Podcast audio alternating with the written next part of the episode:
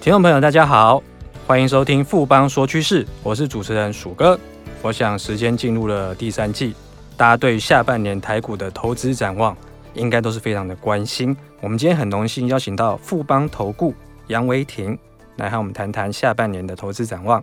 维婷好，鼠哥好，各位听众大家好。维婷，可不可以先简单跟我们谈一下说，说今年以来，就是上半年以来，台股的表现是什么样子呢？嗯，好的，呃，今年台股上半年是以元月份的表现是最好的，这个大概是延续去年的多头走势。那元月份的话，单月的上涨幅度就有四百六十点，创下了一万一千两百七十点的新高。相信这个红包行情的话，股民是非常有感的。但是好景不长，到二月份的时候，情况是有点翻转的。二月份就在 Fed 官员提出偏鹰派的说法之后，美股出现大跌重挫，那呃也影响了全球股市还有台股的表现。当然，这个呃美股是有些后续的弹升，但是后来的部分的话。包含呃北韩的飞弹事件干扰、原油的急涨，还有这个美中贸易冲突的部分，让道琼指数迟迟没有办法站回原先的高点。那台股当然也是受到这样子的干扰，也没有办法回到前波的位置。那累计前六月的话，台股的涨幅不到两百点，相较去年一路上涨的走势来看的话，今年表现是相对比较弱一点的。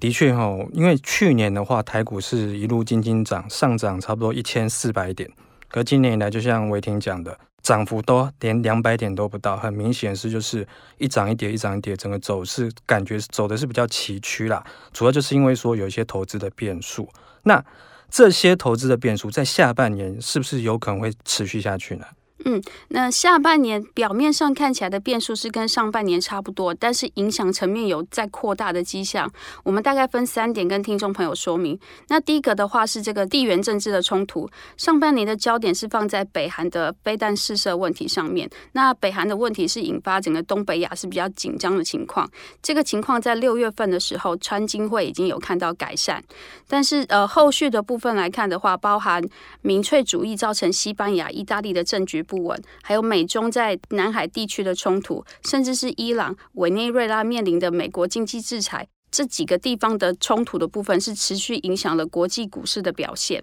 那第二个重大的变数的部分的话，是在贸易保护主义的冲突有加深的情况。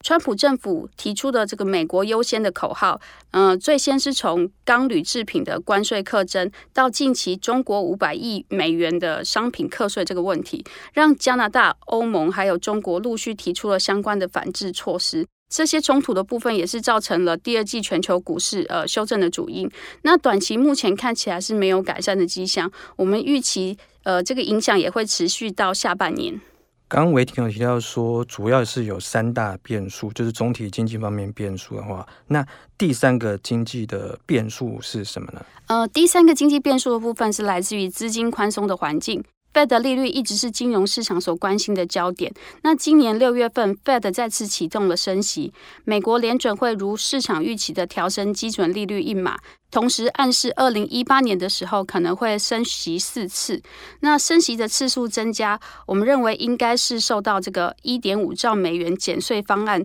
与财政支出扩大带来的经济环境的改善。那 IMF 同时预估今年度美国的经济成长率达到了二点九个 percent，表现是相对不错的。那另外的部分，从二零一七年十月份来看的话，二零一七年十月启动的 QE 缩表，过去因为金融海啸实施的 QE 量化宽松动作已经有渐渐的转向，所以我们也预期资金面的部分看起来不太像过去这么宽松，对股市来讲也不是一件好消息。那因为升息循环的启动。呃，也带动了美元走势出现了反弹，美元走势是明显的升值。近三个月的话，美元指数升值超过了五点六个 percent，升值的幅度看起来是相对比较大的。那这对全球资金的流向是有明显的影响，对国际股市后续的部分的话，也是有一些负面的影响。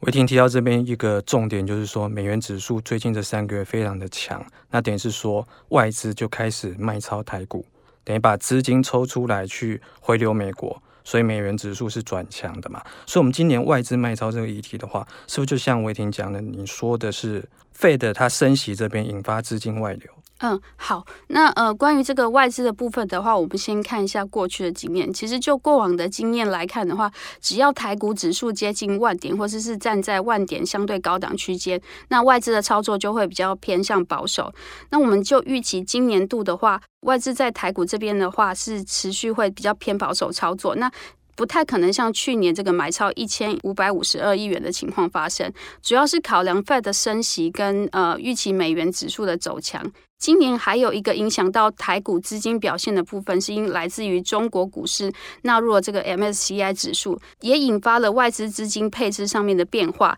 那今年度以来的话，外资是卖超比较积极的，累积到六月二十一号，卖超的金额是高达了两千一百九十五亿元。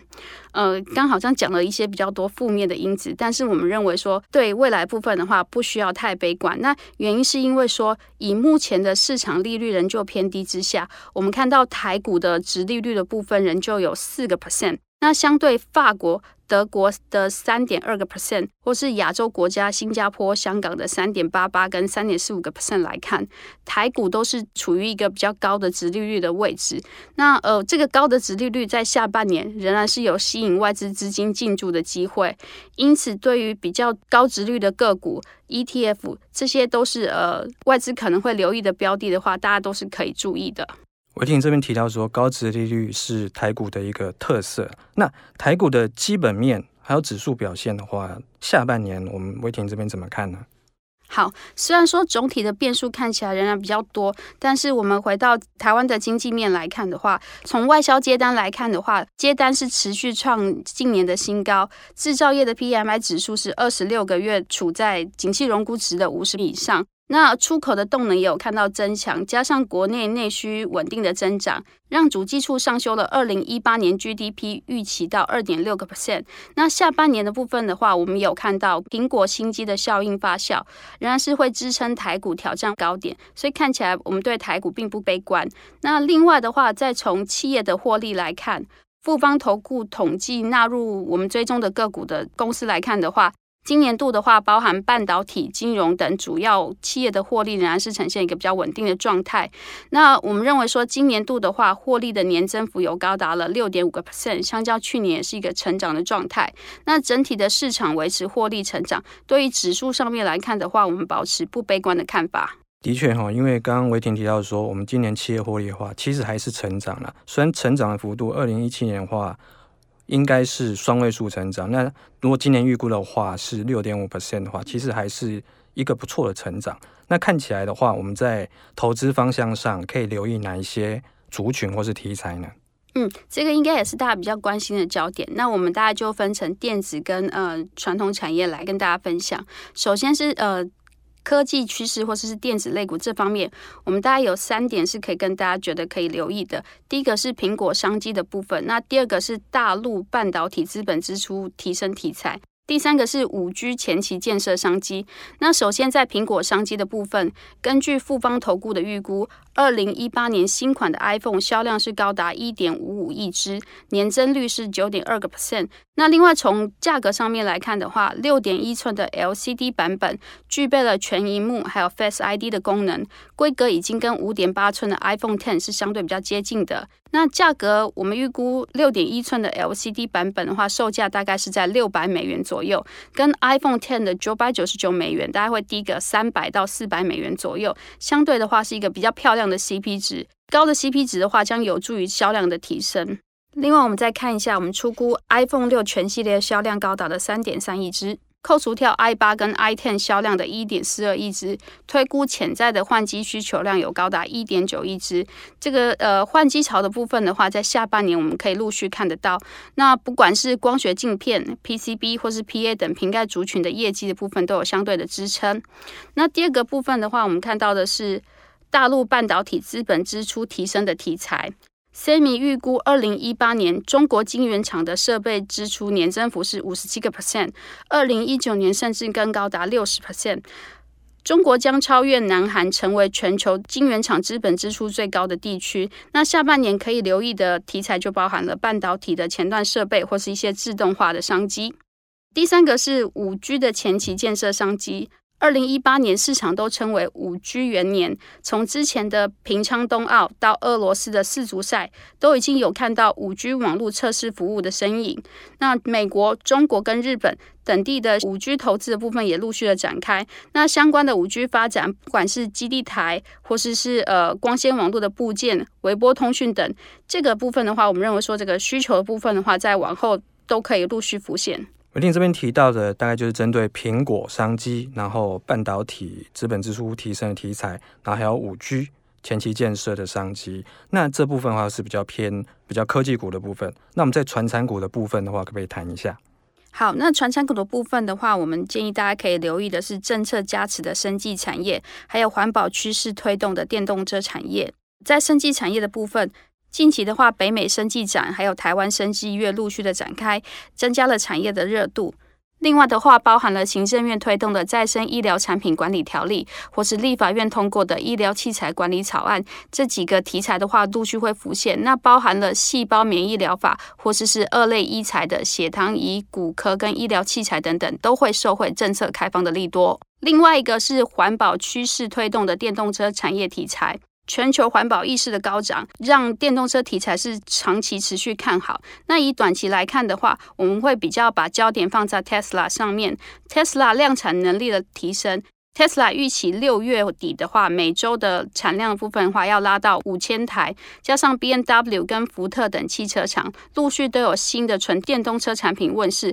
产业的题材这边看起来是相对比较强劲的。那另外的话，一台车当中的话，我们看到汽车电子相关的零组件成本占整车的成本高达三十五个 percent。呃，我们有看到机构预估的数字，他们是预估说全球的汽车电子产值到二零二零年。这个产值可以高达三千八百三十亿美元，市场规模的成长是相对比较惊人的，带动了相关的汽车电子，不管是 ADAS 连接器、车联网等等零组件来看的话，未来的商机的部分的话，我们都是可以看到一个比较蓬勃发展的状态。谢谢维婷今天带来这么精彩的看法，谢谢维婷，谢谢鼠哥。经过今天的节目呢，我想各位听众对于台股下半年的投资展望，应该都有更清楚的了解了。富邦说趋势，我是鼠哥，我们下周见。好正，好正，好正啊！你垂涎权证，心动却不敢行动吗？富邦权证真正好正，尾卖波动不调降，不被吃豆腐，百张实单好给力，不会卖不掉，提供回收好贴心，不吃龟苓膏。富邦专属权证网站，电子下单资讯同步更好掌握，投资要人帮，权证找富邦。权证为高杠杆投资商品，有机会在短期间获得极高报酬或蒙受权利金的损失。购买前请先了解相关风险及详阅公开说明书。本公司经目的事业主管机关核准之许可证照字号为经管证总字第零零零七号。